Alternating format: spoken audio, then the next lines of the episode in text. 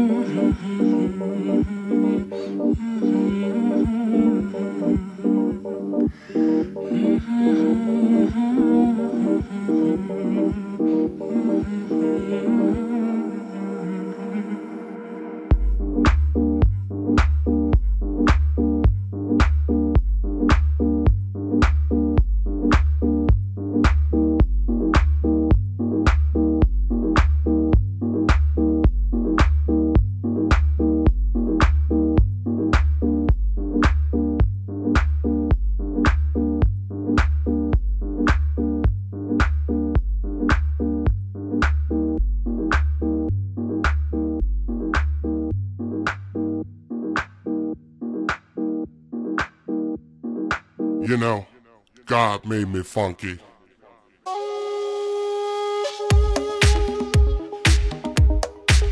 Ha ha